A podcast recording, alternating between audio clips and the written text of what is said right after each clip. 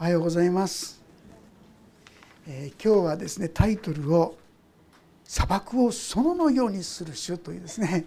こういうテーマにさせていただきました。本当な本当だなそうだったらいいなってこう思いませんか？でも本当なんです皆さん。神様は私たちがたとえ今現在砂漠のような生き方そういう虚しい寂しい悲しいそういう生き方しかできなかったとしてもそれを大いなる喜びのあるそういう生き方に変えてください。さあその秘訣がですね今日ここに記されているというところなんですね。ご一緒に一節ずつ見ていきたいと思うんですが一節からお読みします。義を追い求める者死を尋ね求める者よ私に聞け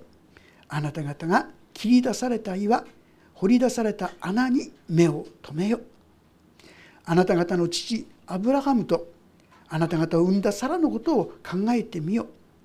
私が彼一人を呼び出し彼を祝福し彼を増やしたのだ。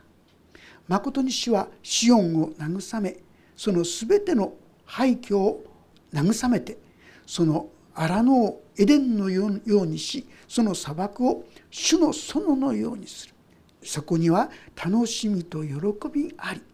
感謝と歌声があると、ま、こう記されているわけですが。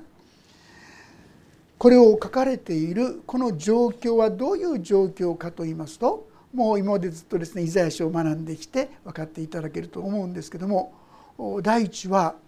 彼らにとっては風前の乏しいイスラエルの国にとってですね。まずは第一にアッシリアという国によって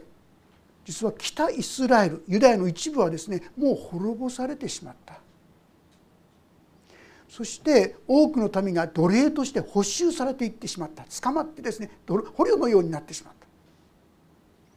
そして今や今度はですねこの時にはユダの王ヒゼキヤという人が本当に神に信頼して神によって歩んだ時になんと一夜にして18万5,000という大軍がですね一気に滅ぼされそうして彼らはそこをですね生き延びることができたんですけどもしかしながら今この時には今度はですね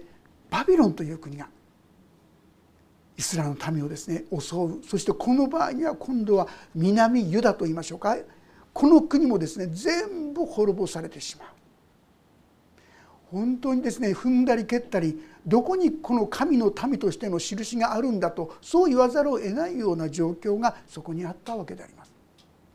正直まして私たちもですね神様を信じたとは言いながらなんでこんなにですね嫌なことがですね災いが次から次へとやってくるんだろうか。神様が本当にこれでもいるんだろうか。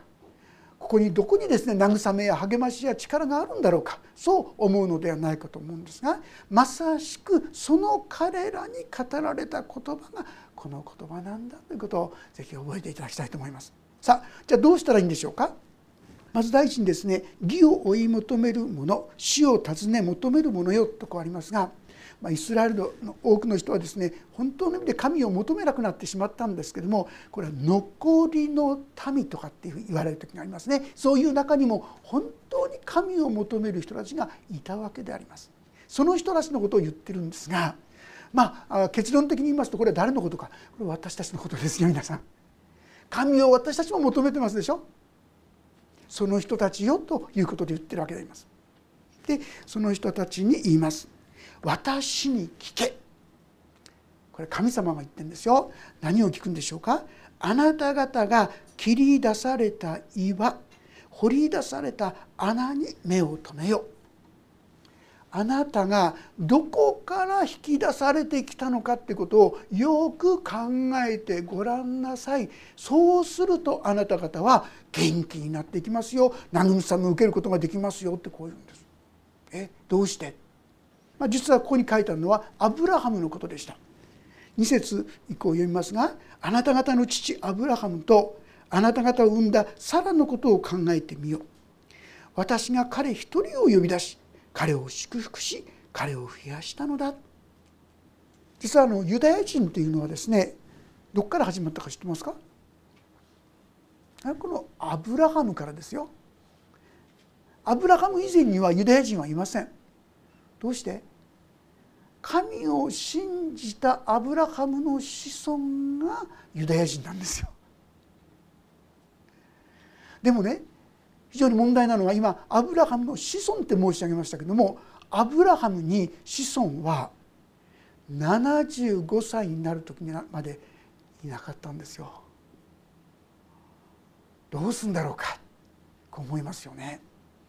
でその時にアブラハムに声がかかった神様から声がかかったんです。創世紀の12章というところをちょっと読ませていただきますが創世紀の12章聞いてくだされば大丈夫です。あなたはあなたの土地あなたの親族あなたの父の家を離れて私が示す地へ行きなさい。そうすれば私はあなたを大いなる国民としあなたを祝福しあなたの名を大いなるものとする。あなたは祝福となりなさい。私はあなたを祝福する者を祝福しあなたを呪う者を呪う。地のすべての部族はあなたによって祝福される。このような神様からの言葉がこのアブラハムにかかったんですよ。どこかって言いますとあるいはウルというところかもしれません。あるいはその途中にあるハランというとこであったかは分かりません。どちらの可能性もあると思うんですがとにかくそのようにあなたは私が示す地に行きなさいって言うんです。皆さん行けますか？示す地ってどこどこって言うなら分かりますけども私が示す地に行きなさい。えー、そんなんでついていけますかってこうなっちゃうでしょ？でもアブラハムはこの言葉に聞いたんですよ。従い始めたんです。もともとはいたウルという町はですねとこはですね、まあ、偶像礼拝といいましょうか誠の神様を知らない民ですよ。ある意味で違法人の地ですよ。でそこにいたんですけども彼らはですね月を拝むそういう人たちでしたね。でそこから出ていきなさい。アブラハムは何と従った。そしてその時の約束。あなたに子孫が与えられますよ。御年75歳ですよ皆さん。私も今年70なんですがこうねよくよく数えちゃうんですよね。いやすごいな。これから全く新しいそれも長い長い旅路どこまで行くのか分かんないその旅に立つ。これ大変なことですよね。ででもアブラハムはこの一族どれくらいだか分かりませんけども一族を一族と言いましょうか奴隷とかあのしもべとかですねいろんな人ですね使ってる人たちいろんな人を連れて出かけていくんですよ。なぜ？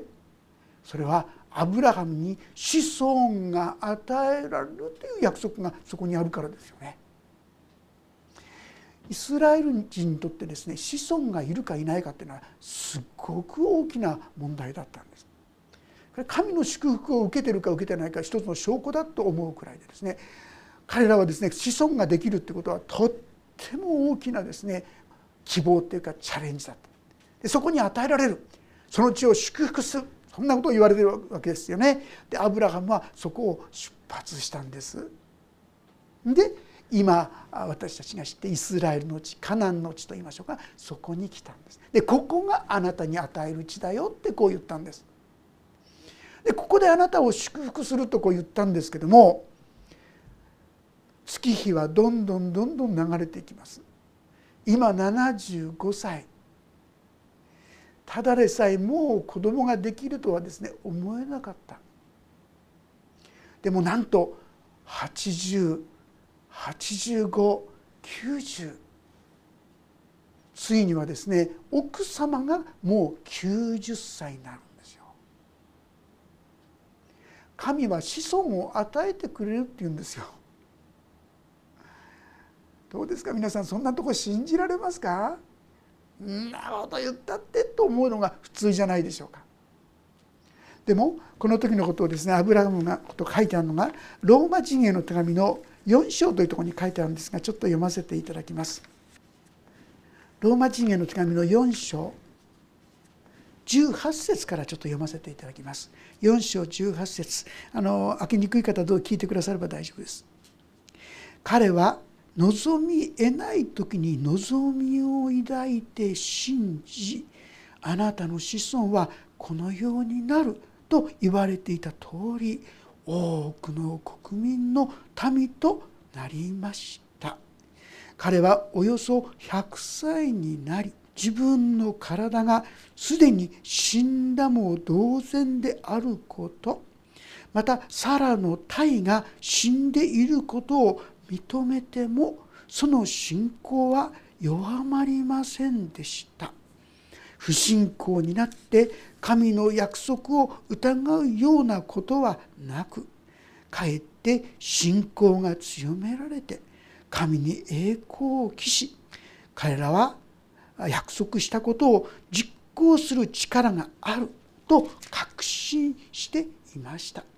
だからこそ彼にはそれが義と認められたのです。ご自身も100歳もうとてもとても子供なんかできっこない。奥さんは90歳。もう子供が絶対できないその状況です。でも神が与えると言ったことをアブラハムは信じたんですよ。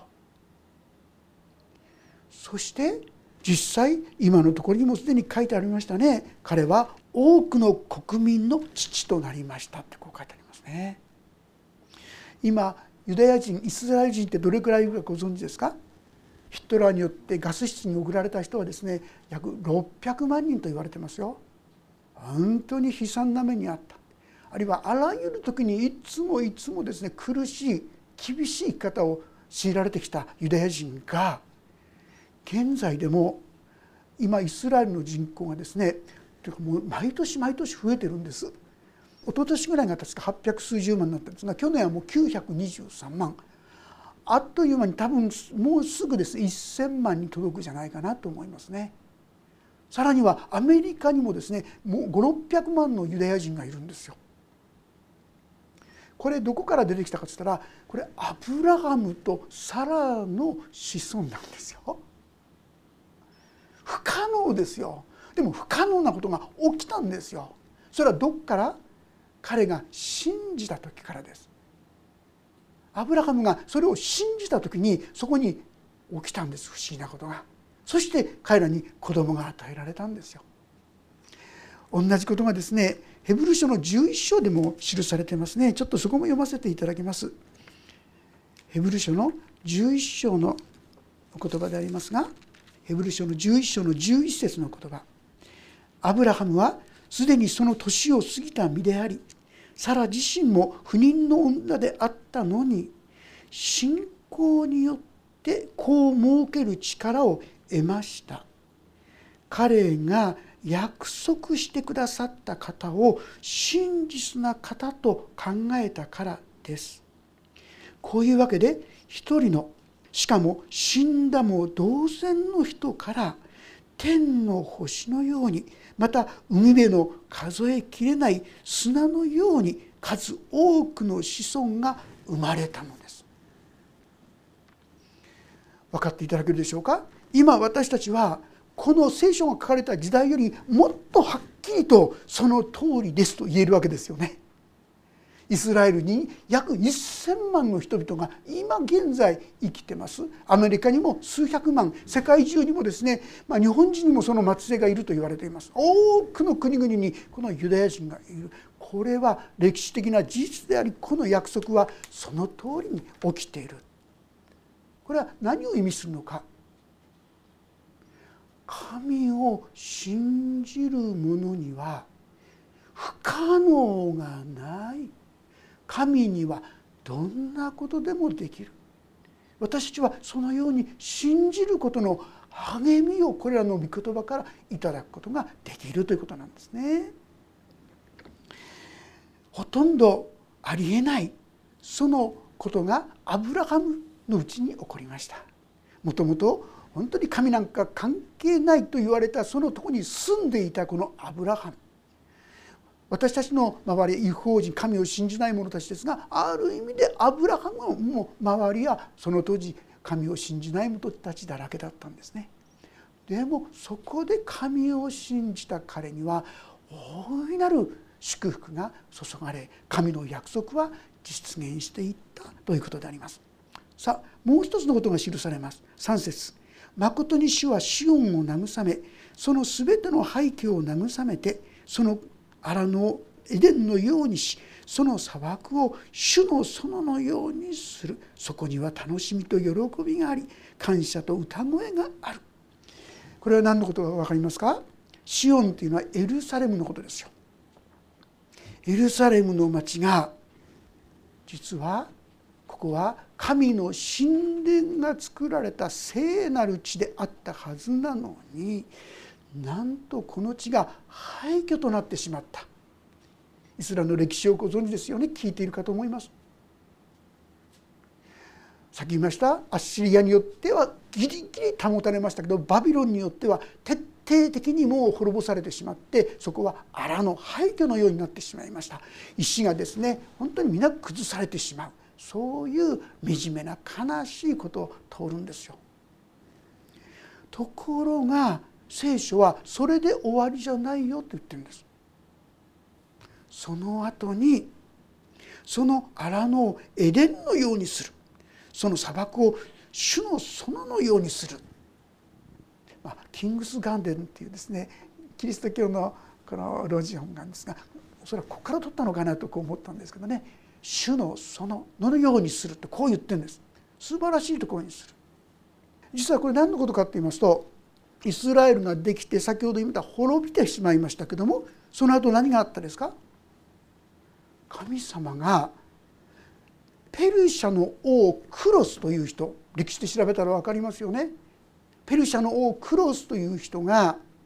このバビロによって滅ぼされてしまったこの神殿をもう一度立て直せと命じてくださるわけですよね。そしてその資金まで出してくださる？ありえないですよ。奴隷となってしまった捕虜となってしまったその民がですねそこに神殿を建てるそれだけだってそれを許されるだけだってありえないことですがそれだけじゃないそれを明治さらにその資金まで提供するそんなありえないことを神様が命じてくださったわけですよね。で彼らは、えそこに帰ってきてバビロンからですね帰ってきてそして神殿を作ったんです。でもその時のことがですね絵面記だったでしょうか書いてあるのはですね彼らはあるものは喜びあるものは泣いたって書いたんです。面白いですね。どういう意味だか分かりますか？嬉し泣きって意味じゃないですよ。あるものはあ神殿がまたできた神様を称えるとこができた喜んだんですが別の人はですねなんだこんなちっぽけなこんな惨めな神殿って言うんで泣いたんですよ。ソロモンが作った素晴らしい神殿に比べてなんとみすぼらしいですね。そういう神殿なんだって。ですからこの言葉はまだ実現していない。このですねその砂漠を主の園のようにするとかそこには楽しみと喜びが感謝と歌声がある。さらにはですねこの一番最後のところ11節のところには「主はあがなわれた者たちは帰ってくる」彼らは喜び歌いながらシオンに入りその頭には常しえの喜びをいただく。楽しみと喜びがついてきて悲しみと嘆きは逃げ去る。こういうことが起こるんだという予言ですがはっきり言いましたらこれはですねまだ本当には実現してませんよね。一部はさっき神殿が帰ったようにそして少しは喜ぶことがあったかもしれません。あるいはですねその後に全世界にですね人々は散らされてしまったわけですよ。これも予言の中にあったユダヤ人が不信仰を続けたために全世界に知らされます。しかし聖書はもう一度元あったところに彼らを戻すとこう言われています。でこのことを見ているのは今私たちですよね。今から約70年ほど前に初めてイスラエルの国が再建されたわけですしですからそのことを喜ぶんですがまだこの予言の成就まではごく一部しかなってない。ですからこれから起こること。すなわちイエス・キリストが再び来る時にこの素晴らしい予言が本当に実現するということができると思いますが言いたいのは神の約束は本当に実現するんだということなんですよ。人間の言葉っていうのは言ってもですねあんまり信用しきれない。聖書の言葉神の言葉はそうではない。本当に信頼してよい。これは皆さん慰めじゃないですか。どんな中でも見える目にはですねどんなに不可能に思えたとしてもなお神の約束に立つならば神はきっとそのことを成してくださると思います。誰でもです。私はこのことにおいて主の深い慰めを共に受けたいそう思うのであります。で4節の方に進みますけども「私の民よ私に心を止めよ私の国民よ私に耳を傾けよ教えは私の元から出て私が私の裁きを諸国の民の光と定めるからだ。私の義は近く私の救いは現れた。私の腕は諸国の民を裁く。島々は私を待ち望み私の腕に期待をかける。こういう言葉が続きますけども彼らがそのような喜びの中にあるいはそののように変えていただく生き方に変わるための秘訣。それは私に心を止めようということです。私とは誰ですか？神様です。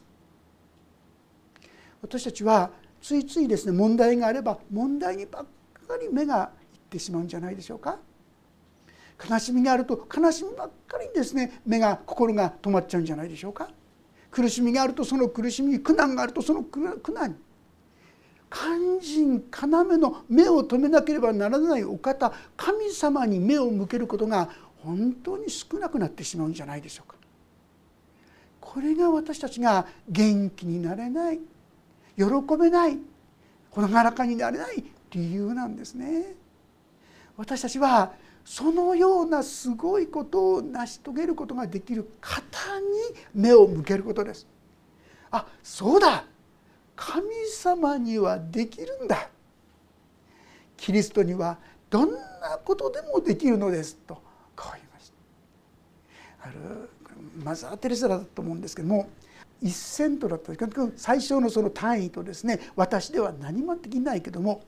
神様がそこにいてくださればそれだけでどんなことでもできますというようなことをですね言ったことを思い起こすんですけども神にはできるここに目を留めることが幸いだということなんですね。私の国民を私に耳を傾けよう問題や困難や人の言葉ではなくて神の言葉に耳を傾けることが大切であります教えは私から主から来るものです人間的に喜ばせるものそういうものではなくて神の約束神の言葉に耳を傾けるものでありたいと思います。この五節に私の腕はってこう言葉が記されていますがこの腕っていうのですね53章を読みますとこれはある意味で後に現れるイエス・キリストのことを表していることが分かります。私たちはこのイエス・キリストが成し遂げてくださる見業にイエス・キリストご自身にもっともっと頼っていくことが必要ですよ。大切ですよ。そうでなければせっかく神様が備えてくださっている恵みを受けることができない味わうことができないとこう警告してくださっているわけであります。島々は私を待ち望み私の腕に期待をかける。これはまさしくもう今の全世界の人々島々というのは国々のことでありますがそういう人たちもこの恵みに預かれるよとこう言っているわけであります。だからこの神に目を向けなさいというのがここのメッセージでありますが6節目を天に上げよまた下の地を下の地を見よまことに天は煙のように消え失せ。地も衣のように滅びて。その天に住む者は舞踊のように死ぬ。しかし私の救いは常しえに続き私の義は絶えることがない。この言葉はもう世の終わりに至るまでの予言の言葉です。これから起こることこの地上は滅びるってことをご存知ですよね。この天地は滅び去ります。天変地異があってですね私たちいろいろこの心を動かすことが多いと思うんですが皆さんしっかりと覚えてください。聖書は天変地異は起こりますって言ってるんです。そのことであんまりびっくりしないように。それよりもそのが来た時の備えをしっかりすることの方が大切ですね。よくお腹ですね突然プッてやられたらそんなに強くなくてうーってなりますよね。ショックこう影響が。でも備えているならうんって来るぞと思っていればですねプンってやられてもあんまり影響ないですよね。私たちはそういうものは来るものだそのことはすでに予言されていることだ。例えばこの疫病なんかについてもそのことは聖書書いてありますそういうものがあるってね。ですから私たちはその捉え方をなんか突然ですねとんでもないことが起きた。と考えるんでないちゃんと備えているならばそのことによってそれほど右往左往する必要はないということに気づくんではないかと思うんですね。そしてそういったものはですねこの地上のものはここによりますとですね天は煙のように消え失せる私美しいなお空は綺麗だなでも正直言いましてその時には全部なくなっちゃうってこう言うんですよ。地も衣のように古びてその上に住む者は舞踊のように死ぬなんか非常に情けないですねものですが正直皆さんこの世にしか希望を持ってない人この世に希望を持っている人はこういうものを私たちはいつも求めているってことですよ。あなたの目はどこに向いてますか？この世の富ですか？この世の栄誉ですか？この世の祝福ですか？はっきり言いますけどもそういったものはやがて滅びてしまうんですよ。そういう滅びてしまうもののために自分の一生を費やすんですか？私たちはもう一度私は何に目を留めて生きるのか？神そして神の言葉に目を留めて生きるのか？それともこの世の富この世の栄誉に目を留めて生きるのか？はっきり心を定めなければならない。そう思うのであります。しかしその次の言葉。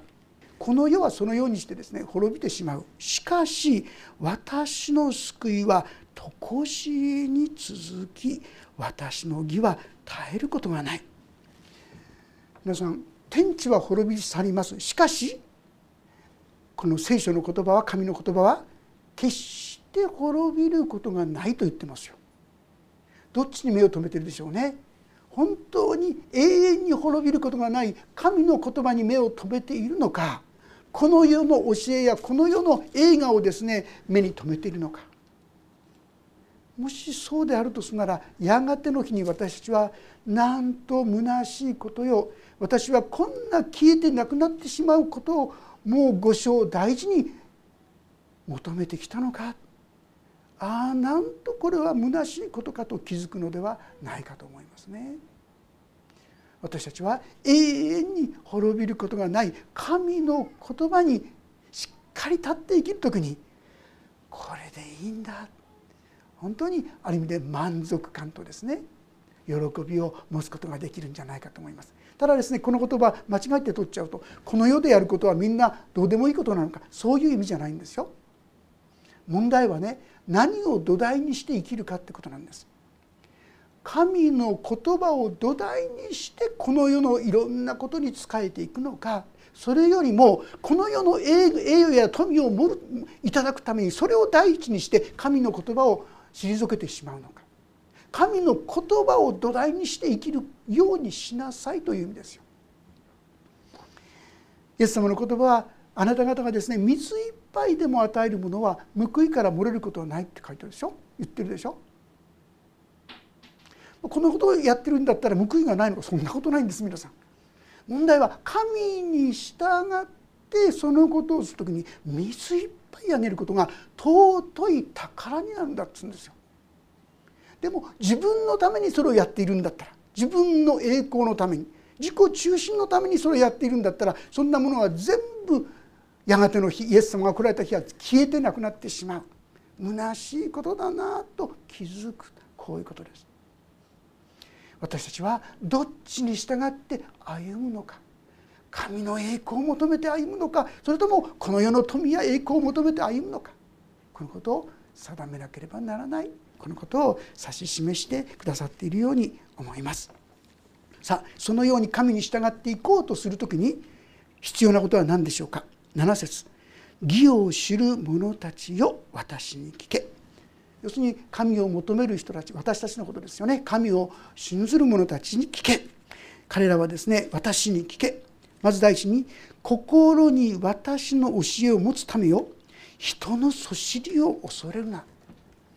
私たちは人を恐れてないですか？信玄の中に人を恐れる者は罠にかかるって書いてありますよ。しかし主に信頼する者は守られるって書いてあります。私たちは人を恐れるそういうものじゃないでしょうか。こっから変えられていかないとなかなかですね本当に祝福の生涯に進むことが難しいかもしれません。次には彼らの罵りにくじけるなって言います。神に従っていこうとするとですね罵られることがあると思いますよ。バカにされることもあると思いますよ。でもねでももし神にいつも見上げているならそのことでですね悔いることはない。どうして本当の報いがその人にやってくるからであります。この恐れるとかくじけるどっから来るかと言いますとねこの恐れることの反対って何だと思います？実はね信頼することなんですよ。例えば神に本当に信頼しているんだったら恐れがなくなると思いませんか？恐れと信頼は同居しないんですよ。神に信頼してるんだったら恐れが消えていくんです。反対に神を信頼しなくなると恐れが心に強くなっそういう意味で私たちは神を信頼するっていうことが必要なんだ大切なんだってことが分かっていただけるのではないかと思います。誠にシミが彼らを衣のように食い尽くし虫が彼らを羊毛のように食い尽くすしかし私の義は常しえに続き私の救いは世々にわたる表面的なですね、えー、本当にただ成功とか祝福とかそういったものを求めるのではなくて永遠に変わることのない祝福と栄光こそ私たちはぜひぜひ求めていきたいそう思うのであります。ここまでが神様からのお言葉ですね。私たちは神に信頼して歩みなさい。人の言葉や人の思いでなくて神の言葉をこそしっかりと受け止めてそこに従いなさい。その時にあなたは恐れが消え去ってあなたの心には平安と喜びと希望が満ちるようになりますよとそう教えてくださっているわけであります。さて9節からは誰が言ってるのかちょっと分かりにくいんですが一つは「当時の人々の言葉かもしれません。あるいは預言者の言葉かもしれません。読んでいきますが「目覚めよ目覚めよ力をまたえまとえ主の身腕よ。目覚めよ昔の日古の世のようにラハブを切り刻み竜を刺し殺したのはあなたではないか」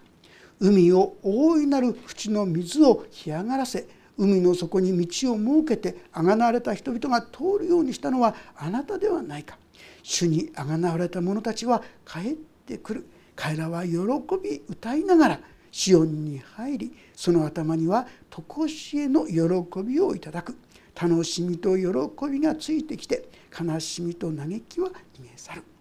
まあ、何のことかですねどう分かりにくいかもしれませんがこの9節からの言葉は何なのかこれは出エジプトのことをですね思い起こしながら言っていることが分かると思います。このラハブというのはエジプトのことを表していますそしてまた竜というのはその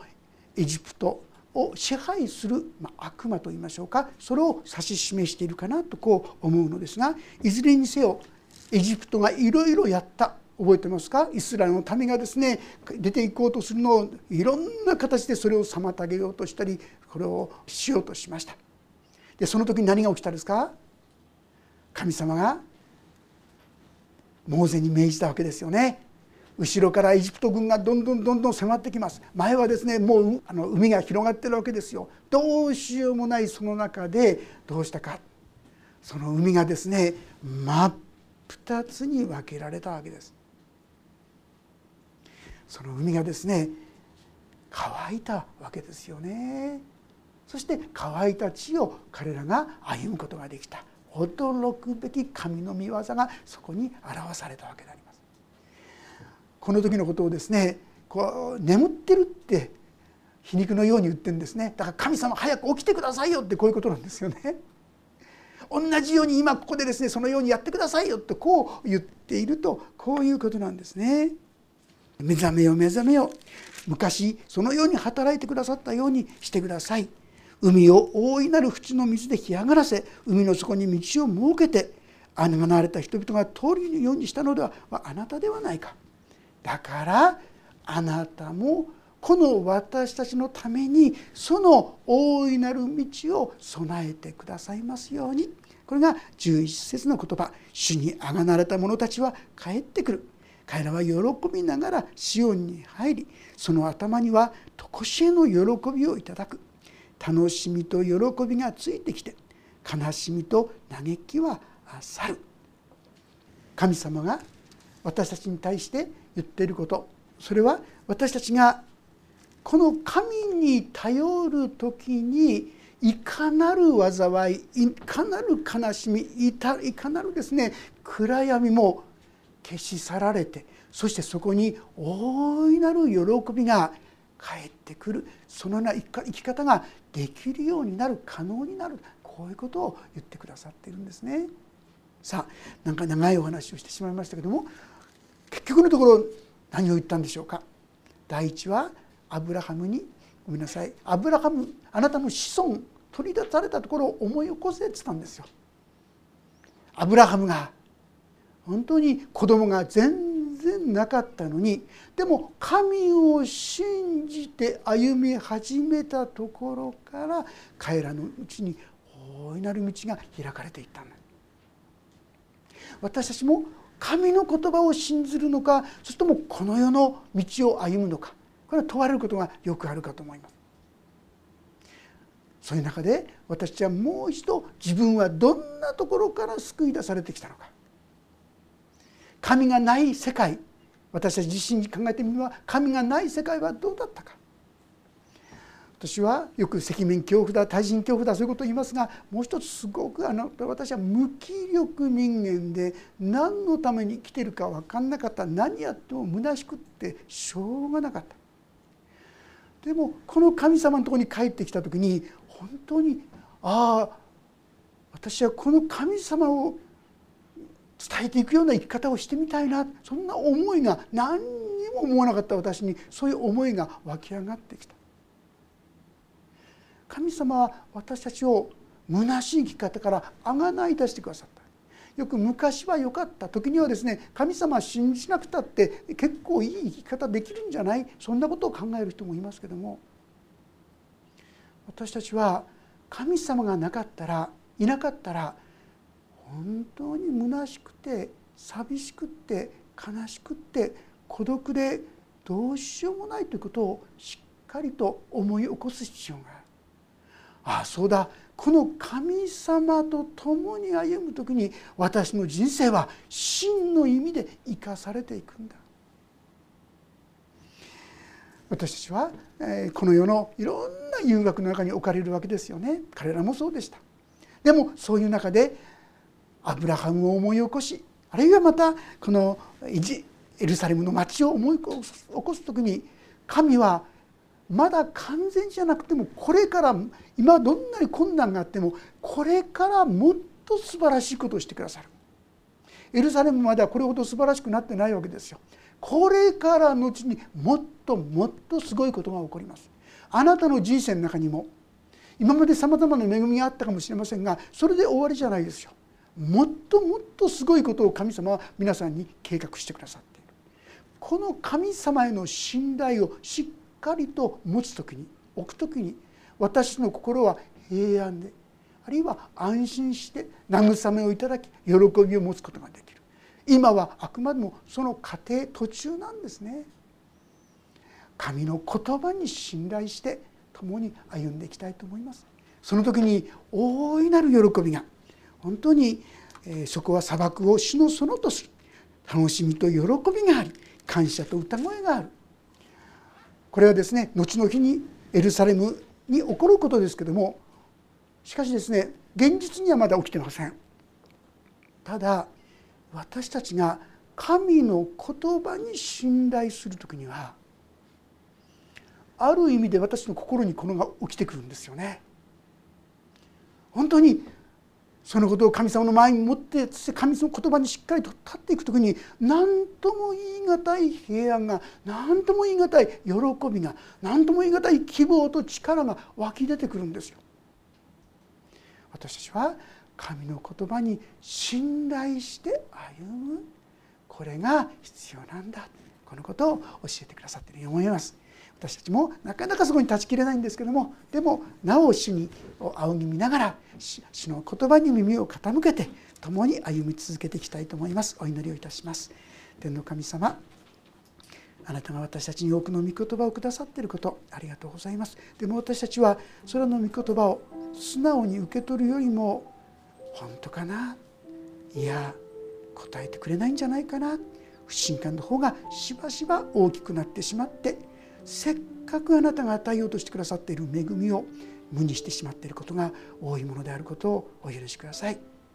アブラハムがたとえ自分の体が死んでしまっているように思えてもなお神の言葉を信じてそしてついにはイサクが与えられてそして今は数えきれない民となった。そして神の約束がこれからも成就していく。この道に進むことができたように。私たちにも神様が良き計画を立ててくださっている。そしてその道に神の祝福が伴っている。このことをしっかりと受け取って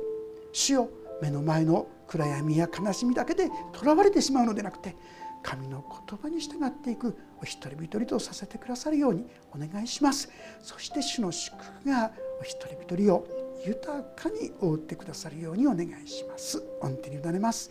イエス・キリストの皆によって祈ります。アーメン。もうしばらくそれぞれに応答の祈りをお捧げください。